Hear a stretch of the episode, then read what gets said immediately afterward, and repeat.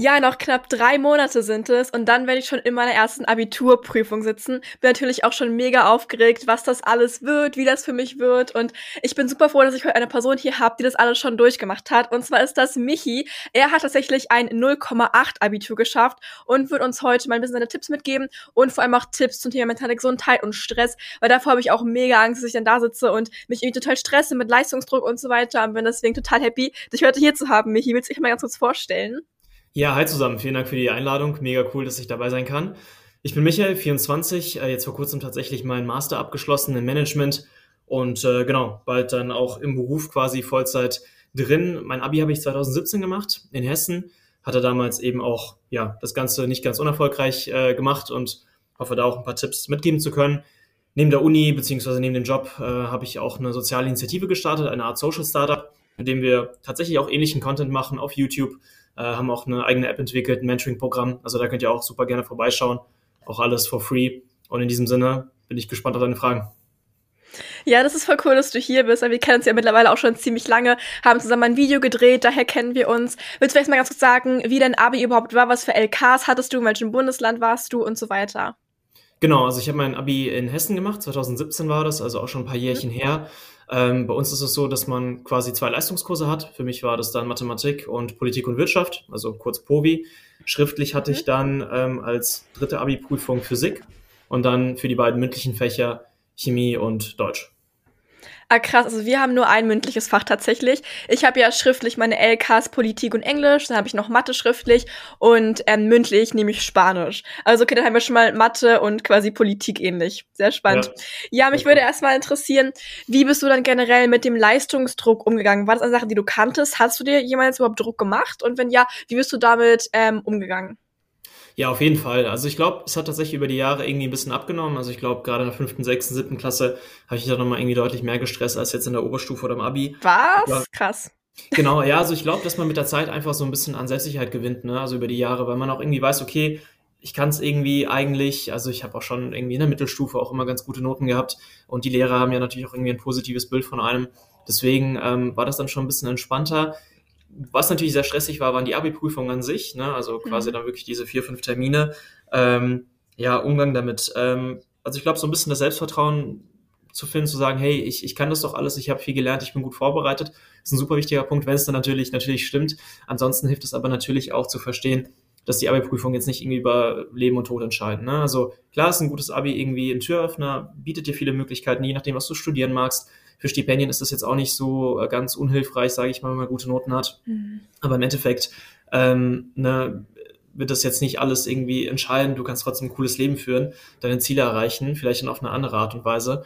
Aber das sich so ein bisschen klar zu machen, hey, was ist der Worst Case? So schlimm ist es vielleicht gar nicht. Gleichzeitig, hey, ich kann ja irgendwie auch einfach mir dieses Zuvertrauen äh, schaffen, weil ich das, bis hierhin bin ich auch schon irgendwie hingekommen, ne? warum sollte ich das jetzt auch nicht hinkriegen?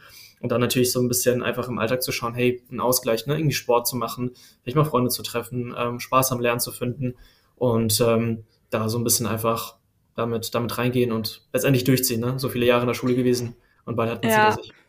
Ja, das finde ich auch voll krass. Ich glaube generell, wenn man mit einem guten Mindset reingeht, wird man auch eher erfolgreich, wenn man da nicht so gestresst ist und sich besser konzentrieren kann und so weiter. Deswegen finde ich das auch sehr wichtig. Aber du hattest ja auch 15 Punkte einfach in jeder Abi-Klausur, stimmt's? Ja, genau. Ähm, ja, irgendwie echt, echt Glück gehabt. Tatsächlich. wow. Ähm, ja. ja, hast du dir dann vorher direkt irgendwie vorgenommen, ich möchte in jeder Klausur 15 Punkte oder war das dann doch ein bisschen über das Ziel hinausgeschossen? Ja, nee, also vorgenommen habe ich es mir jetzt in dem Sinne nicht wirklich. Also ich habe halt mhm. schon viel gelernt und äh, mir war es auch irgendwie wichtig. Und ich habe auch danach nach dem Abi gemerkt, ich habe fast schon zu viel gelernt. Also ich habe teilweise wirklich über den Erwartungshorizont hinausgeschrieben. Ich hatte in Mathe irgendwie 99 von 100 Punkten, Politik und wow, Wirtschaft. Wow, okay, krass. Haben irgendwie Lehrer von anderen Schulen, also die quasi dann als zweite kommentiert haben oder korrigiert haben, gesagt, dass sie noch nie so eine ja. Arbeit gesehen haben und ich über alle irgendwie Erwartungen hinausgeschrieben habe. Ähm, krass. War halt so ein bisschen Overkill, aber ja, ist, ist ganz cool, sieht cool auf dem Lebenslauf aus. Von daher ähm, ganz, ganz angenehm, aber ich habe nicht unbedingt damit gerechnet. Ja. ja, als wir uns getroffen haben letztes Jahr, hast du mir erzählt, dass du sogar schon fünf Monate vor der Mathe-Klausur angefangen hast, für Mathe zu lernen und dann irgendwie jeden Tag diese ganzen Probeklausuren durchgerechnet hast. Stimmt das oder habe ich das irgendwie falsch in Erinnerung? Ähm, boah, fünf Monate weiß ich nicht. Also ich hatte ja damals im, im Dezember. Ah, okay, dann vier Monate. Angefangen, ja. Mhm. genau, ja, drei, ja, vier, vier Monate wahrscheinlich ungefähr. Ähm, natürlich zur Prüfung hin dann irgendwie, irgendwie mehr. Aber ja, ich habe schon regelmäßig was gemacht und das kann ich auf jeden Fall auch mitgeben als Tipp. Ähm, regelmäßig dranbleiben, wirklich, wirklich lernen, weil dies kurz vorher lernen kann schon funktionieren, ne? gerade wenn man jetzt generell vielleicht gut in der Schule ist und irgendwie auch schon ähm, die ganzen anderen Klausuren und gut macht ne, und irgendwie keine Lücken schließen muss, dann kannst du natürlich auch irgendwie ein paar Wochen vorher anfangen. Mhm. Ähm, hätte ich wahrscheinlich auch machen können und hätte wahrscheinlich trotzdem irgendwie ein gutes Abi. Mhm. Aber ja, ich habe im Winter schon irgendwie angefangen, also teilweise die Skripte zusammenzufassen, diese Lernbasis zu schaffen. Da kann ich auch nur als Tipp mitgeben, wirklich zu sagen, hey, zu schauen, was sind denn eigentlich die Sachen, die das Kultusministerium vorschreibt, was eigentlich drankommt in den Prüfungen. Ja. Weil letztendlich, ne, der Lehrer ist immer krank, mal schwanger, man, hat man selber gefehlt, ne, und dann fehlen dann schon einem irgendwie die Inhalte. Und das so ein bisschen zu schauen, das zu sammeln mit den Lernunterlagen, mit Skripten, mit Online-Zusammenfassung, Lektüre-Schlüssel und was weiß ich, sich das irgendwie zu aufzubauen, diese Basis. Ich habe zum Beispiel auch sehr gerne mit Daniel Jung gelernt für Mathe, jetzt speziell habe ich Videos geschaut, das versuchen zu verstehen, konzeptionell und dann üben, üben, üben. Ne? Also diese verschiedenen Lerntechniken verwenden, irgendwie einfach Aufgaben rechnen, jeden Tag am besten vielleicht auch mal so eine Abi-Klausur ne, oder mehrere. Das ist dann schon sehr hilfreich. Okay, das ist schon ziemlich, ziemlich viel, was du erzählst. Also wir haben mittlerweile Februar, ich fange im April mit meinen Prüfungen und ich habe noch nicht angefangen mit dem Lernen, beziehungsweise mit dem außerschulischen Lernen, weil kleiner Schule lernt man halt auch zwei Jahre den ganzen Stoff, also eigentlich machst du genau mhm. das gleiche Jahr. Ähm, und ich habe mir das so vorgenommen, dass ich jetzt bald anfange mit Mathe und auch wirklich alles wiederhole und einfach diese ganzen vorherigen Abiturklausuren einfach komplett durchrechne. Ähm, ich glaube, das ist halt wirklich das Beste für Mathe, weil es einfach ein reines Übungsfach ist, ganz ehrlich. Und dann für Englisch werde ich nicht so viel machen, weil das liegt mir eigentlich ziemlich gut. Und werde deswegen nur die Themen thematisch halt ein bisschen inhaltlich ein bisschen wiederholen. Für Politik werde ich wahrscheinlich so drei, vier Wochen vorher anfangen. Und bei Spanisch habe ich jetzt seit mittlerweile zwei, drei Monaten Nachhilfe jede Woche. Beziehungsweise Nachhilfe ist ein bisschen übertrieben, weil ich habe 15 Punkte in Spanisch, aber ich mache quasi so eine Abiturvorbereitung und habe deswegen jede Woche nochmal so eine extra Unterrichtsstunde, wo ich einfach mich auf die Prüfungsmeister vorbereite und ein bisschen rede und Themen nochmal wiederhole und so weiter. Ja, was, was hältst du von meinem Plan? Denkst du, das ist zu wenig oder was, wie schätzt du das ein? Ja, also ich glaube, das klingt super. Ich meine, gerade bei dir mache ich mhm. jetzt mal auch nicht so ganz so viele Sorgen. Meine, wenn du per se schon irgendwie gute Noten hast, dann kannst du das auch super einschätzen. Es kommt ja immer darauf an, wie man lernt, was man für ein Lerntyp ist. Mhm, ähm, ja. Ich finde es immer irgendwie ganz angenehm, ein bisschen früher zu starten. In der Uni hat sich das geändert, ehrlicherweise. Da habe ich auch irgendwie mhm. zwangsweise oder so ein paar Tage vorher gelernt oder so. Ähm, ist dann halt ein bisschen unangenehmer, sage ich mal, aber klingt auf jeden Fall nach einem Plan. Also für die Sprachen habe ich so, also ich hatte keine Sprache im Abi jetzt außer Deutsch. Da ah, habe ich es äh, okay. äh, meistens so gemacht, dass ich ja quasi dann ähm, irgendwie Videos angeschaut habe, BBC News, Podcast, einfach um diesen englischen Flow reinzukommen, diese ganzen Satzverbindungswörter mal wiederholt und auswendig gelernt habe, ne? also as a result of, as a consequence, nevertheless, that, keine Ahnung, solche mhm. Geschichten, da kannst du halt immer wieder verwenden. Ähm, das sind, glaube ich, coole, coole Sachen. Ne? Natürlich die Bücher, die irgendwie vielleicht rankommen, glaube ich, im Englischen gibt's da auch einige. Da so ein bisschen die Inhalte kennen, die ganzen Themen, American Dream, Migration und was nicht, was weiß ich nicht alles immer so drankommt. Ähm, und dann ist man gut vorbereitet und genau, also ich glaube, es ist ein Mix aus ne, wiederholen, irgendwie diese Konzepte verstehen. Verstehen ist super immer. Und ähm, ansonsten klar, gerade bei den Navi. Und dann gerade natürlich bei den naturwissenschaftlichen Fächern einfach rechnen und genau fleißig dranbleiben. Auch das Thema Unterlagen, also wie du sagst, ne, also diese alten Klausuren rechnen, da auch mal den Lehrer fragen. Also ich habe zum Beispiel von meiner Mathe-Leistungskurslehrerin mhm. ähm, auf einem Stick, ja, ist nicht ganz legal, aber wirklich alle Abituraufgaben seit den letzten 10, 15 Jahren bekommen. Also wirklich alles, inklusive ähm, A- und B-Vorschlag inklusive Nachschreibklausur. Und ich habe wirklich mir alles angeschaut, alles irgendwie gerechnet, ähm, alles so zu verstehen, weil das hilft dir einfach zu verstehen, wie sind die Aufga Aufgaben aufgebaut, worauf kommt es drauf an, mhm. ähm, wo sind vielleicht irgendwie Lücken bei mir, was muss ich noch schließen, was verstehen und ähm, da kann man diesen Flow rein und dann ja. kriegt man das auch gut hin ich glaube, dann kann dich nichts mehr überraschen. Wenn du in den letzten Monaten alle Klausuren, in den letzten fünf Sternen gerechnet hast, dich kann eigentlich nichts mehr überraschen in der Abiturklausur. Weil ich glaube, ganz oft ist es auch so, dass wir vielleicht die an sich Strukturen und Formeln und so weiter kennen, aber dann einfach in der Klausur sitzen und nicht wissen, wie sollen wir jetzt diese Aufgabe rechnen, weil es vielleicht von der, von dem Aufbau so komplett anders ist, als es im Unterricht war, oder? Ja, nee, absolut. Also deswegen, also ich würde auch immer verschiedene Sachen probieren. Also ich habe zum Beispiel auch die Matheaufgaben, die in diesen klassischen, in diesen klassischen Schulbüchern drin sind, auch zum Schluss. Gibt auch oft Lösungen, mhm. die mal einfach mal so ein bisschen rechnen. Und auch da kann ich nur sagen, also verstehen ist über auswendig lernen, weil klar müsst ihr wahrscheinlich irgendwas ableiten, klar müsst ihr wahrscheinlich irgendwas integrieren mit irgendeiner Substitutionsmethode, aber wirklich zu verstehen, wie das funktioniert. Also so ein bisschen dahinter zu schauen, Ja. hilft einfach, ne? Weil ich hatte auch dann irgendwie so eine Stochastikaufgabe, keine Ahnung, was das war. Da musste man irgendwas rückwärts machen, was man sonst irgendwie nicht kennt. Mhm, Oder man mhm. musste ein Integral bestimmen mit dieser Streifenmethode. Das ist ja eigentlich der Ursprung des Integrals, also dass man da immer kleiner asymptotisch sich da irgendwie an die Linie dran nähert. Ähm, ich mich gerade an wie so ein Nerd. Aber ne, das so ein bisschen zu verstehen und dann quasi reproduzieren zu können, das ist super, super wertvoll. Ist natürlich die Frage, ob man so viel Zeit rein investieren will. Ne? Muss man ehrlich sagen, ein 1-2er-Abi macht dir wahrscheinlich 99% der Türen auch auf im Vergleich zu einem 1-0er-Abi und ist dann auch schon fein. Ja, und 1-5er-Abi auch. Kriegst du wahrscheinlich auch alles irgendwie, irgendwie gebacken. Klar gibt's manche ne, Studiengänge, NCs, manche Berufe vielleicht, Stipendien. Da wird's natürlich schon einen Ticken schwieriger. Ähm, aber selbst das, ne, es ist immer so ein, wie viel wirst du reinstecken und was erwartest du oder was erhoffst du dir? Mm, Ja, das stimmt total. Also auch gerade nochmal mit den Matheaufgaben. Wir hatten jetzt im Vorabi auch so eine Aufgabe, da haben wir einen Graph bekommen, beziehungsweise mehrere Graphen und mussten dann sagen, warum ist jetzt diese Funktion die Ableitung von dieser Funktion und so weiter. Also es ist auch ganz viel Mhm. Verständnis einfach. Und da Ja. hilft es total, sich alles mal anzugucken und richtig zu verstehen, warum ist denn jetzt das Integral das und das, wie funktioniert das, Kurven und Kursion, was bedeutet das eigentlich? Weil das sind dann die Sachen, die wirklich abgefragt werden, weil Formeln auswendig lernen, das kann halt jeder. Aber es Ja. geht ja wirklich darum, ob man es verstanden hat. Und das habe ich Genau. auch sehr spät gelernt tatsächlich und bin jetzt aber auch hinterher nochmal alle mathematischen Sachen wirklich auch zu verinnerlichen.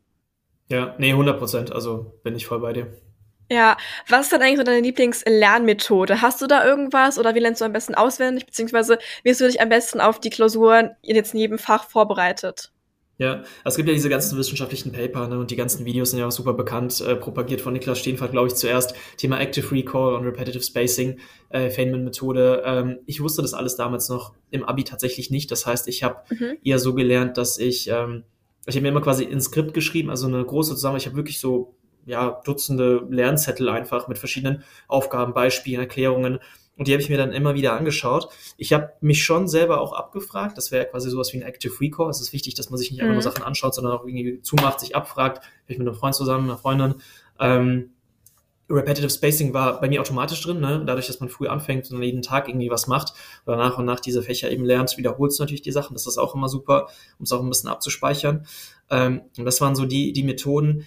Irgendwie habe ich auch diese Feynman-Methode tatsächlich befolgt. Also Feynman, Mhm. bekannter Physiker, der quasi sagt, okay, du hast ein Konzept erst dann verstanden, wenn du es wirklich einfach jemandem erklären kannst. Und Ja. ja, mich haben auch andere irgendwie aus der Schule gefragt, hey, kannst du mir das erklären? Wie, wie funktioniert das mit den Zinsen hier, äh, wenn jetzt wieder irgendwie wieder was rumschraubt? Und dann habe ich das irgendwie erklärt, erklärt, und es hat Spaß gemacht und ich habe selber verstanden oder gesehen, hey, okay, das funktioniert richtig gut, du schaffst es, Vergleiche zu finden, du kannst es wirklich simpel erklären und dann ist klar, dass du es kannst. Also deswegen mein Ansatz immer, hey, was muss ich eigentlich lernen? Was ist am wichtigsten? Was sollte ich zuerst lernen? Ja, man sollte sich jetzt nicht mit Kleinigkeiten beschäftigen, sondern wirklich das lernen, was auf jeden Fall drankommt. Ja, also wenn die Ableitungen sitzen, brauche ich nicht irgendwie zu lernen, wie man, keine Ahnung, integral auf irgendeine komische Weise berechnet. Ähm, diese Lücken schließen und dann einfach, ne, also dann wirklich wieder wiederholt lernen, also quasi Repetitive Spacing, sich selbst abfragen, sich nicht bescheißen, nicht einfach nur in die Lösung schauen, zu sagen, hey, ich habe gelernt, sondern wirklich rechnen und dann in die Lösung schauen. Das ist Nummer eins Tipp, ja, Active Recall. So viele sagen, ey, ich habe so viel gelernt, sitzen dann nur am Handy oder schauen sich dann irgendwie die Lösung an und sagen, ja, okay, hätte ich auch so gemacht. Ja, funktioniert so nicht. Dann sitzt du im Abi und dann hast du keine Lösung mehr, wo du reinschrauben kannst. Also wirklich selber rechnen Ja. oder halt so ein bisschen, ne, wenn man Bock hat, anderen erklären und so ein bisschen sich selber checken. Habe ich wirklich Ja. verstanden. Das sind auch genau die Methoden, die ich selbst auch immer preache und an Leute weitergebe. Also voll gut. Mich würde mal interessieren, wie sah eigentlich deine Abi-Zeit dann so aus? Also von deinen Routinen her. Hattest du irgendwie ein paar Gewohnheiten, die du da durchgezogen hast? Hattest du dann noch andere Dinge, die du gemacht hast? Oder ging es dann wirklich in der Zeit nur um die Schule? Ja, ich hatte gar kein Leben, nein, Spaß. Ähm, ging, also ich hatte halt meine typischen Hobbys, die ich irgendwie gemacht habe, ne? ein bisschen Musik, Sport, Schwimmen, Tennis, also ich habe schon sehr viel irgendwie nebenbei gemacht. Am Wochenende klar auch mal irgendwie was mit Freunden unternommen. War jetzt nicht super irgendwie oft auf Partys oder so unterwegs, das ist zum Beispiel so ein Ding, was ich auch so ein bisschen im Nachhinein, ja, was heißt bereue? Mir hat das schon viele Türen geöffnet, so, aber das hätte ich schon gern irgendwie vielleicht anders gemacht im Nachhinein. Das kam dann eher dann in der Uni die ganze Zeit, die ganzen Erfahrungen. Ähm, vom Alltag her, also ich bin tatsächlich nach wie vor, also das war so die Zeit, wo ich diesen 5 a.m. Morning Lifestyle für mich entdeckt habe, also früh Ja. aufgestanden, Morgenroutine. Ähm, ich habe Zeitung gelesen tatsächlich, so eine Viertelstunde, 20 Minuten immer. Ähm, da gab es so ein ja, Deal von der FAZ, da konntest du die lesen. War halt für mich sehr wichtig für den Politik- und Wirtschaftsleistungskurs, Mhm. äh, dass Ja, ich da mich gut melden konnte und auch für die Prüfung dann für, die, für das Abitur. Ähm, habe mich morgens dann auch gedehnt, Frühstück gehabt und ja, dann, also ne, hast du dann irgendwie Schule oder hast halt eben ähm, gelernt. Also das habe ich schon, schon auch durchgezogen, eigentlich auch, auch täglich. ähm, mehrere Stunden, wie lange genau, kann ich jetzt auch nicht sagen, aber ich habe mich da schon noch so mhm. mal ne, eingesperrt im Zimmer und einfach die Sachen gemacht. Wie gesagt, im Endeffekt auch ein bisschen zu viel, aber das auf jeden Fall. Ähm, Sport habe ich viel gemacht, also ich war schon auch echt gut in Form, viel trainiert, das war so irgendwie so der Ausgleich gefühlt und ähm, ja, aber ansonsten ein relativ normales Leben, aber schon, schon viel gemacht, ne? Also voll gut. Ja. Fall. Ja, Pfeife N Club liebe ich, bin ich auch Mitglied sozusagen und finde das auch total gut. Ich freue mich irgendwie auf meine Abi-Zeit so ein bisschen, weil letztes Jahr, als Freunde von mir Abi gemacht haben, haben wir uns oft zum Lernen getroffen. Ich habe da was anderes eben gelernt, und die halt für ihr Abi. Und irgendwie war das total schön, so eine Struktur einfach zu haben, dass sie wissen, sie lernen jetzt auf diese Prüfungen hin und haben irgendwie diese Routine jeden Tag, jeden Tag, weiß ich nicht, drei, vier Stunden lernen oder so. Und es war irgendwie ganz angenehm, so eine Routine zu haben und zu wissen, man bereitet sich jetzt vor, ist dann auch vorbereitet und hat aber so eine gute Struktur Struktur und Routine im Tag drin. Deswegen freue ich mich irgendwie auch schon auf meine Abi-Zeit so ein bisschen, dass ich ja dann genau weiß, okay, ich mache jetzt was Sinnvolles mit meinem Tag. Hattest du ja. dann irgendwie jetzt so eine richtige ähm, Morgenroutine? Du sagst ja 5am Club. Hast du da dann mhm. morgens auch gelernt oder bist du Fan von morgens von der Klausur zum Beispiel noch lernen oder bist du da eher so, dass du sagst, nee, was ja. ich morgens nicht weiß, weiß ich auch in der Klausur dann nicht mehr? Oder äh, guter ja. Punkt. Äh, nee, da bin ich echt ein schlechtes Beispiel. Also Morgenroutine, wie gesagt, ne, früh aufgestanden, Zeitung gelesen, gedehnt. Das war so ungefähr die Routine mhm. ähm, bei mir damals. Äh, manchmal Sport gemacht. Inzwischen mache ich auch ganz gerne Morgensport oder arbeite auch ganz gerne morgens. Das Thema mit dem Lernen, ähm, also ich kann auch früh anfangen zu lernen, auf jeden Fall. Lernen vor der Klausur ja, tatsächlich. Also ich hab, ich bin schon der Typ, der dann auch immer die Lernzettel mitgenommen hat, bis so kurz, bis der Lehrer so ah. die Tür aufgeschlossen hat ja. und dann auf die Lernzettel geschaut hat. Also das safe, ja. ich war da richtig schlimm. Hat auch die Leute mega abgefuckt. Ähm, auch nach der Klausur immer, hey, was hattest du da und so. Also das, das war ja. ich, genau diese Person. Das bin ich ähm, aber auch tatsächlich, ja. Aber ja, das war so voll der Lifestyle. Und klar, ich habe mich dann auch gestresst und manchmal hast du dann irgendwie so eine Aufgabe, da denkst du dir, okay, ich kann es voll gut, und dann kommt die nächste Aufgabe und ich so, ja, da habe ich ja genug gelernt die letzten Wochen, so das hätte ich ja gar nie im Leben lösen können, ne? aber im Endeffekt so ein bisschen zutrauen und da wird das schon, Lernen vor der Klausur, glaube ich, macht nicht wirklich viel Sinn, also so wissenschaftlich gesehen, weil es stresst dich nur, du lernst sowieso nicht wirklich was. Klar, wenn du jetzt nicht ganz so viel gelernt hast und gerade noch irgendwas versuchst, in deinen Kopf zu prügeln, ich habe es noch in der Uni gemacht, kann schon funktionieren, kann schon wirken, ja, so ein bisschen Kurzzeitgedächtnis. Ähm, aber ich glaube, das war eher so ein Gefühl oder eine Routine, die ich mir selber geschaffen habe, auch wenn die Routine an sich eigentlich nur Placebo war und nicht wirklich was gebracht hat. Also bei mir ist es auch immer so, dass ich extra noch eine halbe Stunde früher schon zu der Klausur gehe, dass ich noch eine halbe Stunde dann vor dem Raum stehe und mich schon visualisiere, wie ich da sitze, meine Notizen nochmal angucke, selbst mich abfrage und so. Ich brauche das irgendwie auch, um eine gewisse Sicherheit zu haben. Aber wie du sagst, ich glaube, es ist wissenschaftlich gesehen auch gar nicht sinnvoll, so wirklich, weil man sich ja. dadurch einfach noch mehr Stress und noch mehr Panik macht vor der Klausur. Ja, ja, absolut. Aber genau, genau der, genauso bin ich auch. ja, hast du dann noch irgendwie einen Tipp für mich dann für den Morgen vor einer Klausur, was ich da machen kann, um nicht viel Stress zu haben oder um mir Dinge besser zu merken, weiß ich nicht, bestimmtes Essen oder Meditation. Hast du da irgendwas, was du mir so mitgeben kannst noch? Ja, also Meditation generell ist super, aber ich würde lügen, wenn ich sagen würde, dass ich damals auch schon meditiert habe. Ähm, Mache ich jetzt sogar auch immer noch nicht regelmäßig, aber das ist, glaube ich, echt eine super Sache. Ähm, es gibt auch Leute, die machen wirklich Sport auch am Tag bei, mhm. vor der Klausur quasi. Boah, finde ich schon irgendwie, aber wenn du das hinkriegst, auch mental strong, würde ich auch machen, glaube ich, ist auch eine gute Sache, ne? Vielleicht nicht zu, zu intensiv, aber einfach so ein bisschen in, ja, so ein bisschen fit werden. Ich glaube, so ein bisschen mal kurz die Notizen anschauen oder mal vielleicht so eine kleine Aufgabe zu rechnen. Kann vielleicht sogar Sinn machen, einfach so ein bisschen den Kopf zu aktivieren, so ein bisschen auf, auf Trab zu kommen. Das kann man schon machen, aber ja, also ich würde echt dann irgendwie vielleicht sagen, ja, dass man sich dann irgendwie eine Zeit vor der Klausur nicht mehr in die Lernzettel schaut. Ich habe zum Beispiel auch immer mein Handy dann irgendwann ausgemacht, eine Stunde vor der Klausur, noch keine Nachrichten mehr beantwortet oder so. Also einfach so ein bisschen ne, mentally free zu sein. Ähm, ich hatte auch mhm. zum Beispiel mhm. das Angebot, eine Freundin hat geschrieben, ja komm, wir fahren mit dem Auto zur, zur Abi-Prüfung, sollen wir dich mitnehmen? Ähm, ja, wollte ich nicht, ich wollte laufen, ich wollte mit niemandem reden, einfach so, ne, so irgendwie in meinem Film einfach hingehen, ne, ah, Lernzettel hat. Und dann, also so ein bisschen diese innere Ruhe zu finden, aber trotzdem so einem so ein bisschen Adrenalin ist ja gut. Aufregung ist auch gut. Ne? Wenn es nicht zu viel Aufregung ist, ist es das Beste, was dir passieren kann. Wenn du nicht aufgeregt bist, dann lieferst du vielleicht auch nicht so zu 110 Prozent ab. Vielleicht, ja. weiß ich nicht.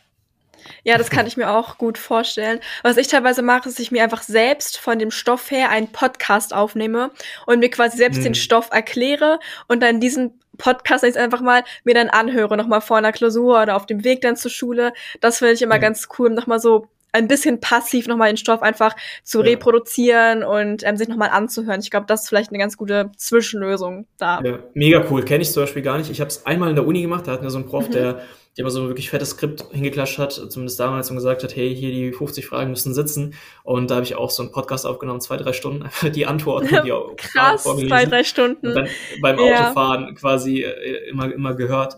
Ähm, aber ja, nee, auf jeden Fall. Also es gibt auch zum Beispiel auch so, so random Tipp, ne? Also könnt auch da gerne mal bei uns vorbeischauen oder bei Lara Emily, da gibt's da super viele verschiedene Tipps, ne? sei es jetzt irgendwie schriftliche Prüfung, mündliche, die einzelnen verschiedenen Fächer. Aber so ein Beispiel jetzt auch bei dem Thema sind für die Deutschprüfung. Ihr findet zum Beispiel auf YouTube Zusammenfassungen von den ganzen Werken, sei es jetzt irgendwie Lenz, Faust oder Sandbann, ähm, auch wirklich teilweise Videos, wo die Leute das einfach vorlesen. Das heißt, ihr könnt euch einfach mal irgendwie entspannt hinlegen und euch den Sandmann geben abends. Ist jetzt vielleicht nicht so geil wegen einer Netflix-Serie, aber ne, zumindest habt ihr noch irgendwie was Sinnvolles gemacht und euch das nochmal ähm, ja, ins Gedächtnis gerufen. Also da auf jeden Fall mal schauen. Es gibt super viele Ressourcen, die man nutzen kann. Ja, auf jeden Fall. Wie gehst du mit Imposter-Syndrom um? Hast du das schon mal gespürt und ähm, ist das irgendwas, was in deinem Leben präsent ist oder eher nicht so? Genau, also ich würde am Anfang erstmal vielleicht kurz erklären, was das Imposter-Syndrom eigentlich überhaupt genau ist. Das ist im Endeffekt das Gefühl, dass du irgendwo nicht dahin gehörst. Also du bist irgendwo in einer Gruppe von Menschen, die erfolgreich sind im Sport, äh, in der Musik, in der Schule, in der Karriere du sitzt da und denkst dir, was habe ich eigentlich verloren? Alle um mich rum, super, super krass, ne? Und ähm, das ist ein Gefühl, was natürlich unschön ist, weil du dir einfach im Endeffekt denkst, dass das alles ergaunert. Ich habe diese Noten gar nicht verdient, ich habe dieses Praktikum nicht verdient, warum bin ich jetzt hier eigentlich auf der Bühne mit diesen ganzen krassen Musikern? Ich krieg irgendwie äh, keine zwei Sätze irgendwie raus, ne? Das ist so ein bisschen das Gefühl. Ähm, vielleicht zur ersten Frage hatte ich das ähm, auf jeden Fall und immer mal wieder. Also in der Schule glaube ich gar nicht mal so sehr, aber tatsächlich dann später, weil im Endeffekt du lernst immer coolere Menschen kennen, zwangsweise irgendwo. Ähm, ja, super viele Beispiele. Eins vielleicht, ich war jetzt äh, letztes Jahr in, in München in einem Praktikum bei einem Venture Capitalist. Ähm, ist ein Unternehmen, wo, wo es jetzt auch nicht super einfach ist, sage ich mal, reinzukommen. Und da waren halt Leute, ey, die haben ein MBA gemacht an der Harvard University, die haben in Cambridge Machine Learning und Mathe studiert. Und dann war ich äh, BWLer da, der irgendwie jetzt auch keine super, super krassen Praktika gemacht hat. Ähm, und dann dachte ich mir auch so, ja, okay, was habe ich hier verloren? Das ist einfach ein unangenehmes Gefühl, weil du denkst, du bist der Imposter, der Verräter, der sich irgendwo mhm. reingeschummelt hat, wo er nicht hingehört.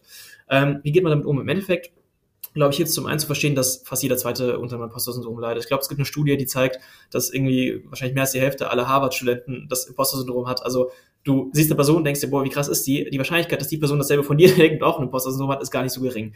Nummer eins. Nummer zwei, ich glaube, es hilft sich einfach zu verstehen oder klar zu machen, das Imposter-Syndrom kommt dadurch zustande, dass man mit krassen Leuten unterwegs sind. Leute, die vielleicht auch scheinbar besser sind, äh, in Anführungsstrichen, und dafür dankbar zu sein, dass man von diesen Leuten lernen kann. Ne? Stichpunkt, du bist der Durchschnitt deiner engsten fünf Freunde. Ähm, das ist einfach auch eine, ein super Mindset-Shift, wie man das einfach betrachten kann.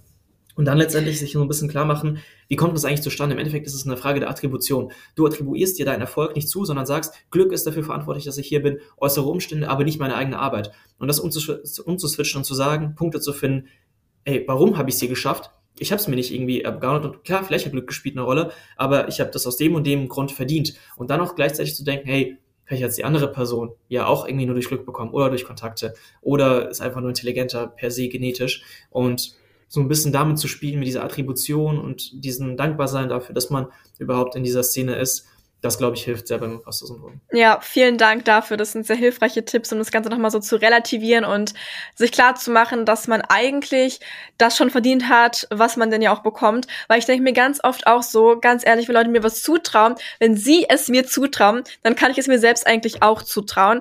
Weil ich habe jetzt auch so ein Projekt dieses Jahr, was jetzt im April online kommt. Da ist äh, da sind Leute auf mich zugekommen und meinten so, hi, Lara, mach mal das für uns. Und ich dachte mir so, ich bin dafür eigentlich nicht bereit, ich habe nicht die Kompetenz, Expertise dafür. Aber dann dachte ich mir, wenn diese Menschen denken, ich kann das schaffen, dann ist es so. Dann ist es ja im Endeffekt auch deren Schuld, wenn ich es nicht schaffe. Aber die trauen es mir ja zu. Und deswegen diesen Mindset-Shift ja. zu haben, hilft, glaube ich, auch nochmal. Das hat mir zumindest sehr geholfen. Ja, same. Und ich kriege ja auch, ne, was weiß ich für, für Nachrichten, dann denke ich mir auch so, ja, okay, krass, dass, dass du mir das zutraust, aber I ja. doubt it, ne? Aber okay, wenn du, wenn du sagst, why not?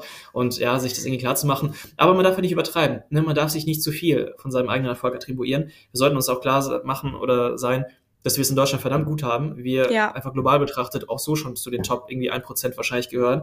Aber weil du irgendwie Länder hast, wo super viele Menschen leben, die einfach super wenig haben. Ähm, und sich das irgendwie auch klar zu machen, auch nicht zu delusional, sage ich mal, zu sein. Ne? Also sich alles zuzutrauen, zu sagen, ich bin der Beste und der Geilste und dann irgendwie sich komisch zu verhalten anderen Menschen, Mitmenschen gegenüber.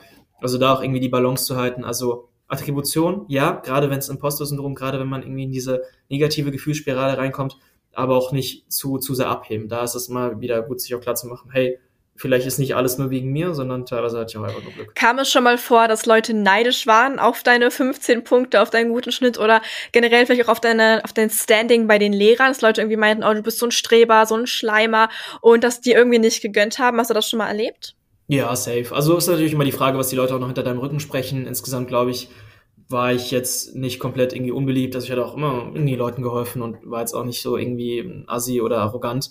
Ähm, aber ja, von Leuten klar, irgendwie nach dem Motto, ja, Michi, du schleimst doch oder du äh, machst doch dies und das und ja, keine Ahnung, fand ich jetzt nicht so, konnte ich jetzt nicht so nachvollziehen.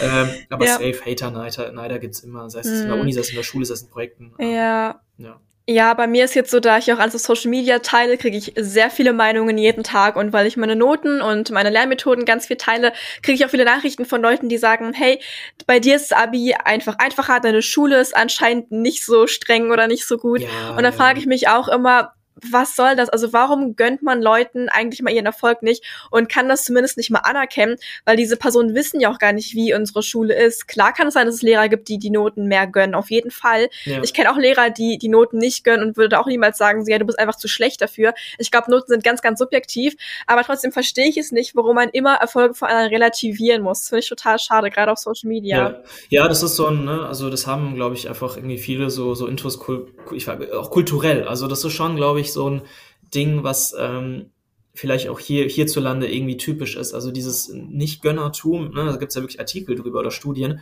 das ist, scheint schon irgendwie ausgeprägt zu sein. Ja, wie du sagst, ne, dein Lehrer ist einfach besser, äh, du bist aus einem anderen Bundesland und so. Ja. Klar ist das Abi irgendwie in manchen Bundesländern einfacher. Wir wissen alle, dass in Bayern und Baden-Württemberg das Abi am, am stärksten ist, aber so, ne, also wenn man 1-0 macht jetzt in Hamburg oder Berlin, ist es trotzdem was, ne? Also musst du jetzt auch mal hinkriegen. Und dann auch immer das Argument, ja, keine Ahnung, du schleimst einfach irgendwie oder äh, dafür hatte ich ein Leben und du lernst nur, ja, woher willst du wissen, was ich mache? Ja, ich meine, guck mal bei dir, du hast da irgendwie noch nebenbei YouTube übersetzt irgendwelche Bücher und äh, äh bist fast schon irgendwelchen Spielproduktionen mit dabei und hast auch Hobbys und sonst was alles.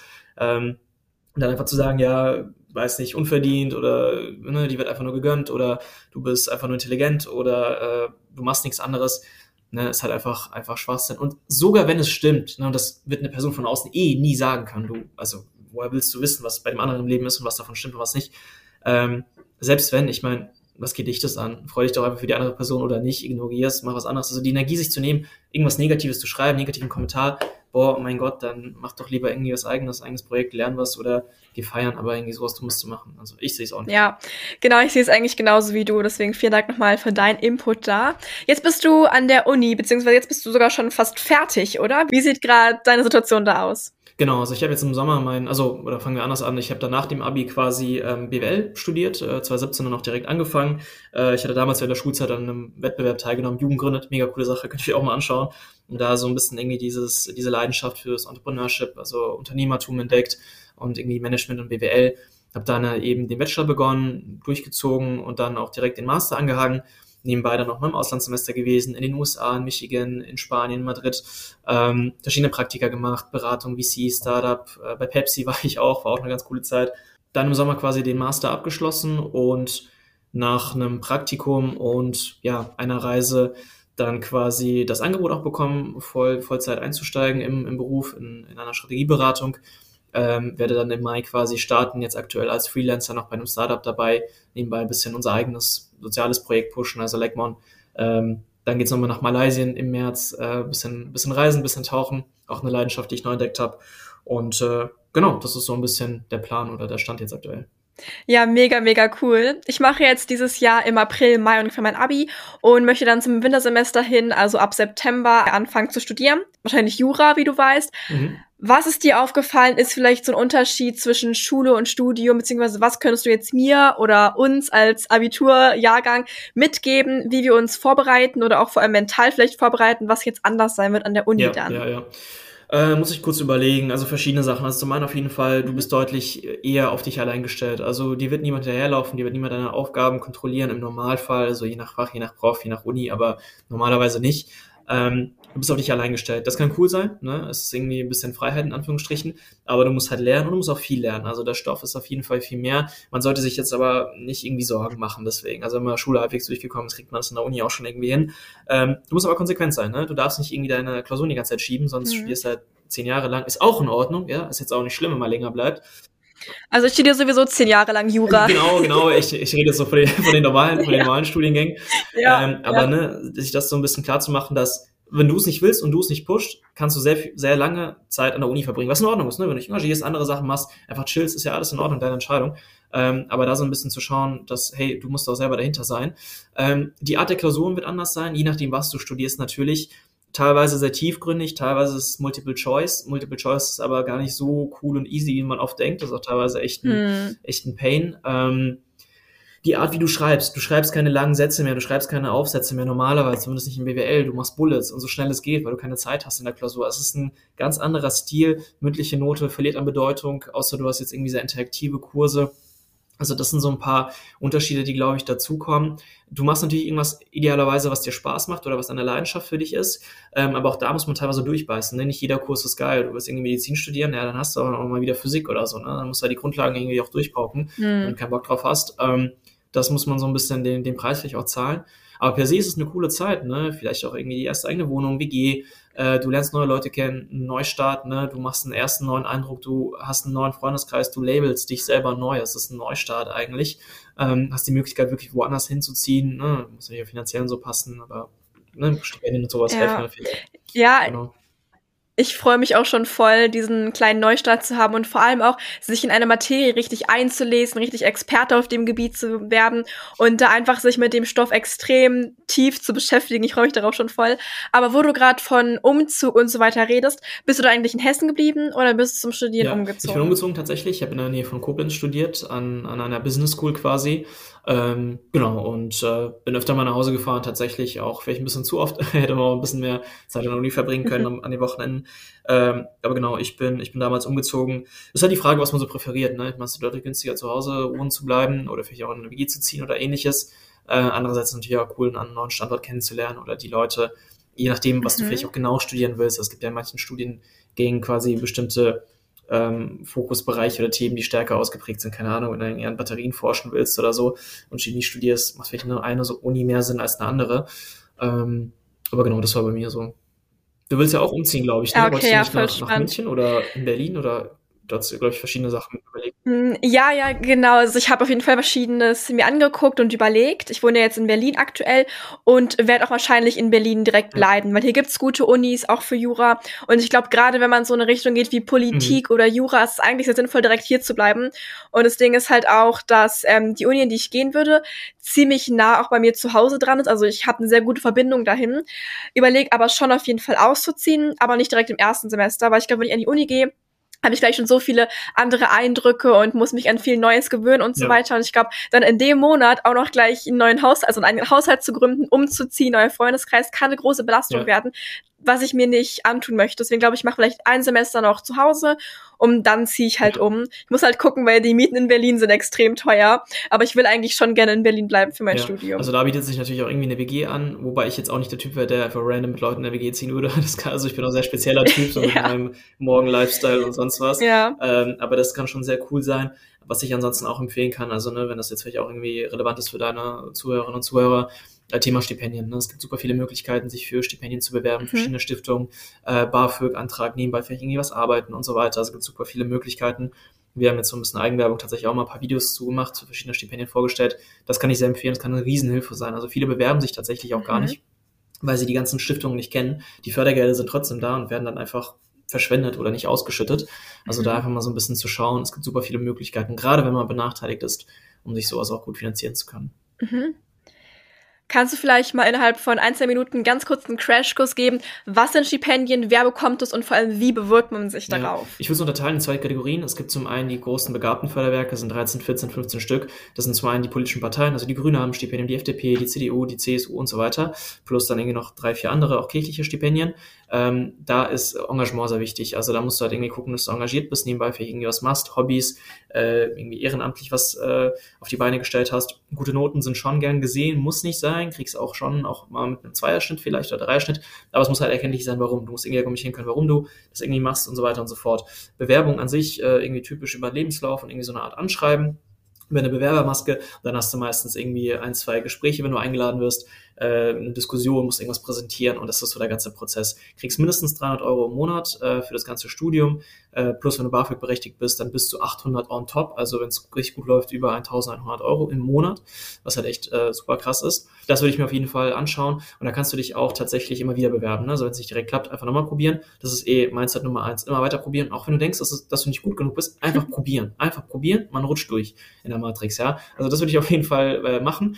Das ist so ein bisschen der eine Part. Der zweite Part, es gibt super viele kleinere Stiftungen, private Stiftungen, Stiftungen, die für bestimmte Studiengänge sind, für bestimmte Personengruppen von bestimmten Hochschulen, Studiengängen. Und da würde ich einfach mal schauen, da gibt es so eine Website, also Stipendienlotse, glaube ich, heißen die. Ähm, auf eFellows gibt es gibt's da auch ein paar Informationen. Wir haben auch mal ein bisschen was zu gemacht.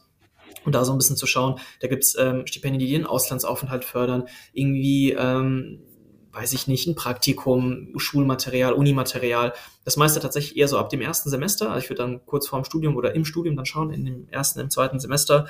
Und das ist, wie gesagt, super cool. Was aber noch fast geiler ist als das Geld, eigentlich die ideelle Förderung. Also viele der Stipendien oder Stiftungen, vor allem diese großen Begabtenförderwerke, diese 13, 14, 15, die ich genannt habe, ähm, super strong. Also super geiles Netzwerk. Du lernst einfach Leute kennen aus allen möglichen Studiengängen, aus allen möglichen Bereichen, äh, sehr divers, super smarte Leute. Ich lerne immer wieder Stipendiaten kennen, ist einfach krass, wie drauf die sind, wie clever die sind, wie engagiert die sind. Da lernst du super viel, hast ein geiles Netzwerk. Auf dem Lebenslauf sieht so ein Stipendium natürlich auch immer super aus. Ähm, und die ganzen Angebote, Workshops, Webinare, kannst du mal mit irgendwelchen Politikern quatschen, mit irgendwelchen Unternehmern. Also das ist echt eine sehr, sehr coole Sache, kann ich nur empfehlen, auf jeden Fall probieren. Voll gut, vielen lieben Dank. Hast du jetzt vielleicht noch abschließend einfach einen Must-Have-Tipp für mich und mein Abi, was bald ansteht? Ja, schwierige Frage. Um ehrlich zu sein, ich kann ja generell mal so einen Tipp geben, wie ich versuche irgendwie durchs Leben zu gehen, gerade wenn es so Herausforderungen gibt, wie zum Beispiel das Abi. Weil das Ganze, über was wir jetzt gesprochen haben, waren jetzt so kleine, detailreiche Tipps. Ne? Also wenn du tiefer gehst in die Materie, so lernst du, so machst du irgendwie deine Routine, etc. Was, glaube ich, aber overarching irgendwie, also von oben betrachtet, wichtig ist, ist immer irgendwie zu wissen, wo willst du hin? Also was, was willst du irgendwann mal machen? auf einer sehr globalen Ebene gedacht. Also wo siehst du dich in 20, 30, 40 Jahren? Welche Werte? Wie sollen andere Menschen dich sehen? Wie willst du dich se selber sehen? Was ist dir wichtig? Was, was möchtest du erreichen? Und dann dieses große Ziel runterzubrechen. Was ist dafür wichtig? Äh, irgendwie ein bestimmter Studiengang, bestimmter Beruf, bestimmte Erfahrungen, bestimmte Skills. Äh, ist Abi irgendwie ein wichtiger Block oder kann eine wichtige Komponente sein zu diesem Ziel? Und dann zu schauen, okay, das ist das Abi, das muss ich jetzt durchziehen. Ich brauche irgendwie eine bestimmte Note oder irgendwie einen bestimmten Wert, den ich erreichen muss. Und auch das wieder runterzubrechen. Zu sagen, hey, also wirklich strategisch vorzugehen zu sagen, das sind die Fächer, diese Punkte möchte ich erreichen. Mit dieser Kombination habe ich den und den Schnitt. Wie lerne ich für Deutsch? Wie lerne ich für Spanisch? Wie lerne ich für Mathe? Wie breche ich das alles irgendwie runter in die einzelnen Halbjahre, in die schriftliche und in die mündliche Komponente? Also immer, um es kurz zu fassen, zu sagen, hey, also zielgerichtet zu arbeiten, irgendwie zu schauen, wo möchte ich hin? Und es kann auch sowas sein wie Leidenschaft oder Spaß oder einfach Erfüllung. Ist ja auch ein Ziel. Und das irgendwie runterzubrechen, in kleinere Komponenten zu schauen, wie man diese Etappenziele erreicht, Step by Step und dann eben, äh, um das große, große Ziel zu erreichen. Weil letztendlich, ähm, ja, ist es immer ein, ein kleiner, ein kleines Stück der, der Brücke, was man, was man baut, auf der man im, im Leben läuft bis zum Ziel. Und es wird Jahre dauern, bis sich das alles zusammenfügt und zu einem Bild ergänzt und einfach immer versuchen, den nächstbesten Schritt zu planen. Man wird nicht immer wissen, was der nächstbeste Schritt ist, aber es ist einfach versuchen zu planen mit dem Ziel im Blick, was steht da eigentlich hinten, wo möchte ich eigentlich final sein das ist, glaube ich, so mein sehr abstrakter finaler äh, Must-Have-Tipp fürs Abi. Ich danke dir sehr, Michi, für deine ganzen Tipps und deine ganzen Erfahrungsberichte hier. Wo findet man dich jetzt noch, falls man mehr von dir hören möchte? Ja, also ihr könnt super gerne bei uns auf dem Kanal vorbeischauen. Unsere soziale Initiative heißt Legmon. Äh, auf den Social Media Kanälen nennen wir uns selber Legmon Lifestyle. Auf Instagram, auf TikTok, auf YouTube. Gerade der YouTube-Kanal, glaube ich, wirklich eine super Sache. Videos zu verschiedenen Themen. Stiftung, Stipendien, Berufen, Ausbildungsberufen, Studiengängen, ähm, How-Tos, 5am Lifestyle, Zeitmanagement, alles mit dabei. Zum anderen könnt ihr natürlich euch auch unsere Website anschauen, www.legmon.com. Da findet ihr alle weiteren Links, also zum einen zur App, mit der ihr verschiedene Gewohnheiten und Challenges aufbauen könnt, also Routinen letztendlich, oder auch zum Beispiel, oder auch zum Beispiel zu unserem Mentoring-Programm, wo es dann darum geht, mit verschiedenen ja, sage ich mal, jungen Mentoren und Mentoren zu sprechen, Leuten, die irgendwie schon was studiert haben, an der ETH, mhm. in Stanford, an der Uni Mannheim, Psychologie, Jura, Physik, alles mit dabei. Könnt ihr euch kostenlos mit den Leuten connecten, auch mit mir. Ich bin da auch als Mentor dabei gerne eure Fragen stellen und äh, genau, freue mich über eure Nachrichten. Und in diesem Sinne, vielen Dank für die Einladung. Sehr gerne. Schön, dass du dabei warst. Und auch nochmal, ähm, um Werbung für mich zu machen, für meinen Kanal zu machen. Ich werde dieses Jahr natürlich auch meine Abi-Reise mitfilmen und euch da mitnehmen. Und werde auch gleich anfangen, das erste Video zu drehen, wo es bisschen um meinen Abi-Lernplan geht. Und werde euch da genau zeigen, wie ich meinen Lernplan erstellt habe, wie ihr das auch machen könnt. Und natürlich freue mich, freue ich mich da auch sehr, wenn ihr meine Reise begleitet mit den ganzen Vlogs und Tipps-Videos. Deswegen kommt doch gerne bei YouTube vorbei. Lara Emily heiße ich da. Und ich wünsche euch jetzt noch einen wunderschönen Tag. Vielen Dank, dass ihr dabei wart.